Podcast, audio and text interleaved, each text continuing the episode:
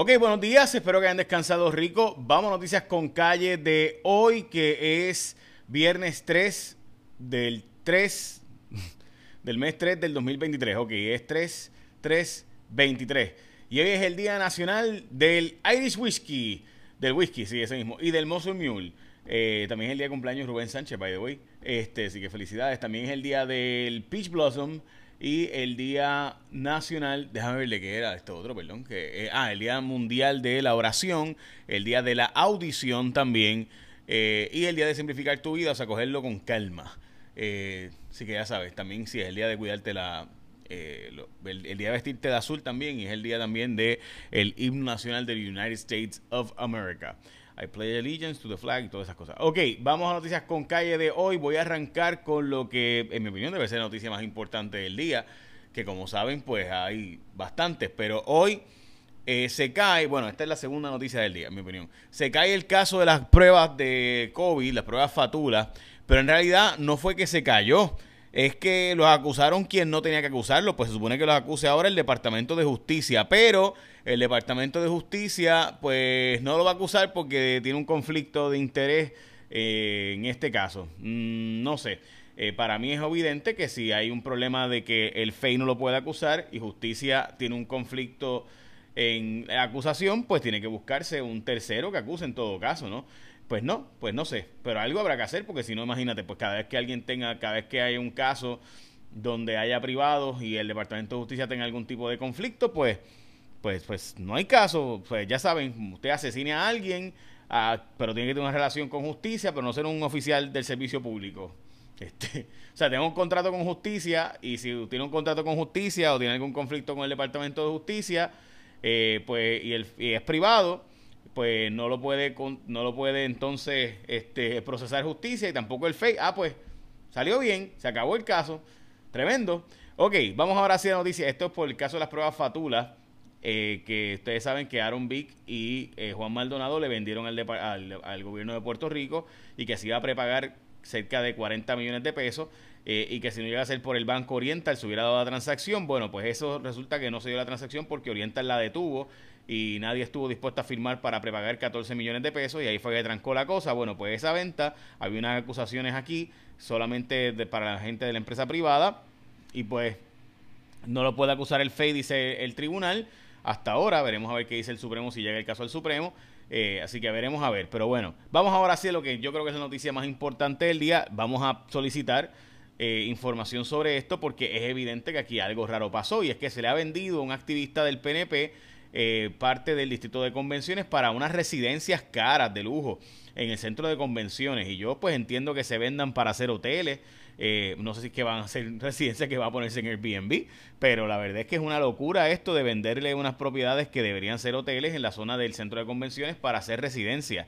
Pues hay unas propuestas que entre ellas hay un prestigioso arquitecto, una persona muy respetada, entre ellas que a quien le dieron la, la verdad, eh, esta compra-venta de estos terrenos, pero eh, estos terrenos no fueron a subasta pública en un proceso de puja, sino que se le dieron a este, se le vendieron a esta empresa eh, y esta empresa de casualidad pues tiene un activista del PNP y de Misión Estadística y todas estas cosas ahí. Bueno, vamos a las portadas de los periódicos.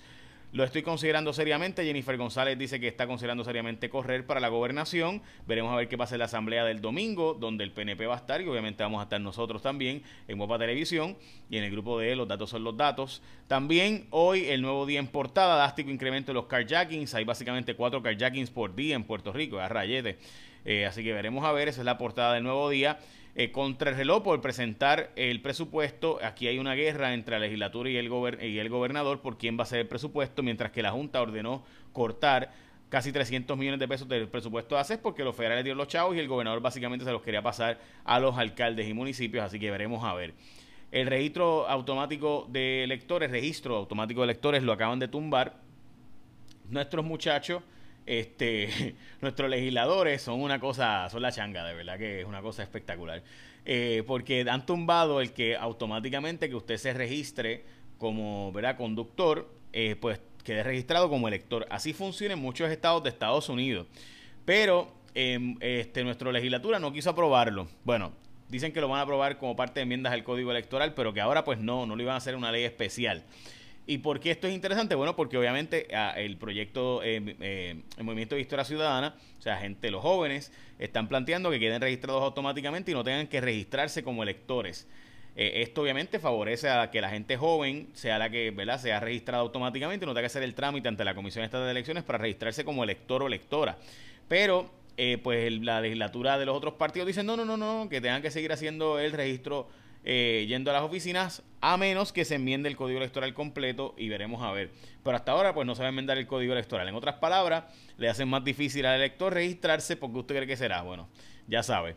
Eh, evidentemente, pues esto es una medida interesante del Movimiento de Historia Ciudadana, específicamente el representante Márquez. Bueno, recuerda que cuando tú escoges tu seguro obligatorio, tú escoges a la gente de ASC como tu seguro obligatorio, porque mira, tú puedes reclamar en cualquier momento del accidente. Obviamente nadie quiere estar en un accidente, pero si vas a estar en un accidente, pues tienes que tener la gente que más servicios te da y más alternativas de servicio para ti, entre ellas hasta entregarte por email eh, la licencia del vehículo para que puedas sacarla y así pues tener lo más rápido posible tu reclamación atendida. De hecho, lo puedes hacer todo a distancia, todo a través de WhatsApp, todo a través de los números de teléfono 999-4242 por WhatsApp a cualquier hora, en cualquier instante, así que ya sabes, por eso tú escoges a la gente de ASC como tu seguro obligatorio, porque son los expertos y tienen los más servicios que todos los demás. Todo lo puedes hacer a distancia, hasta la inspección del vehículo, si quieres ir a, a, a la oficina también puedes ir.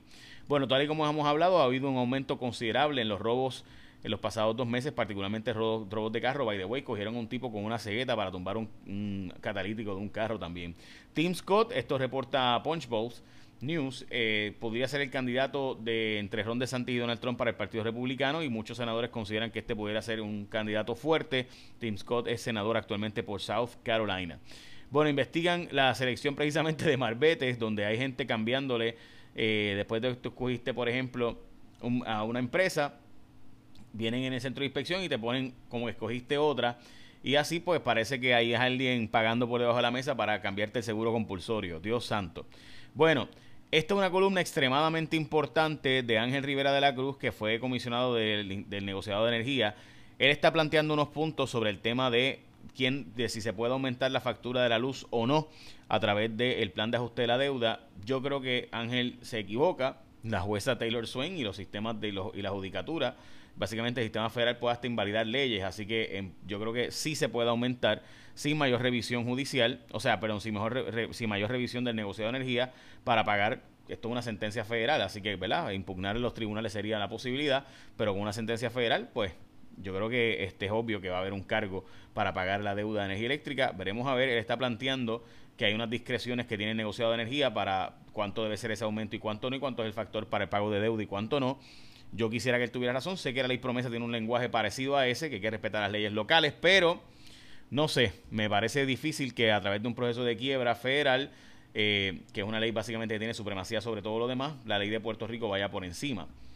Eh, comprendo que, ¿verdad? Está el concepto de, que hay que respetar las leyes locales, pero difícil pensar que un sistema de que un, sistema de quiebras pues no anula leyes o va por encima de esas otras consideraciones. Bueno, el municipio de Guaynabo va a pagar 375 mil pesos para transar la demanda de acoso sexual de Héctor O'Neill contra la mujer policía que lo demandó eh, por este haber eh, abusado y tener acoso sexual en su contra. Ese es el famoso caso que ya hemos hablado tanto y que yo pues pienso ya no seguir hablando del tema, pero se ha hablado tantas veces. Eh, la verdad es que 375 mil pesos no es una mala transacción para todo lo que se estaba planteando. Estamos hablando de que eso empezó por una transacción multimillonaria, así que 375 mil dólares no es una transacción eh, sea, como transacción. Hubiera gastado probablemente mucho más en abogados del municipio. De hecho, probablemente ya gastó mucho más que eso en abogados. Eh, y por eso es que transan el caso por 375 mil dólares. Pero independientemente de eso, lo cierto es que si hubiera disfilado ese caso ante los tribunales, hubiera sido extremadamente complicado pensar que un jurado no iba a darle muchísimo más dinero a esta pareja eh, por todo lo que ocurrió en este caso tan lamentable del exalcalde Héctor O'Neill y que ahora su hijo pues es el alcalde. Detenido el plan de confirmación del plan de ajuste de la deuda por el momento, pero va a ir hacia adelante, eh, dice la jueza Taylor Swain, que podrá consultarse a los miembros de la clase para que decidan si aceptan o no el plan de ajuste de la deuda. Y básicamente esas son las noticias con calle de hoy. Eh, gracias a Jennifer por mi gorra de regalo de cumpleaños. Este, así que los datos son los datos. Echen la bendición. Que tengan un día productivo.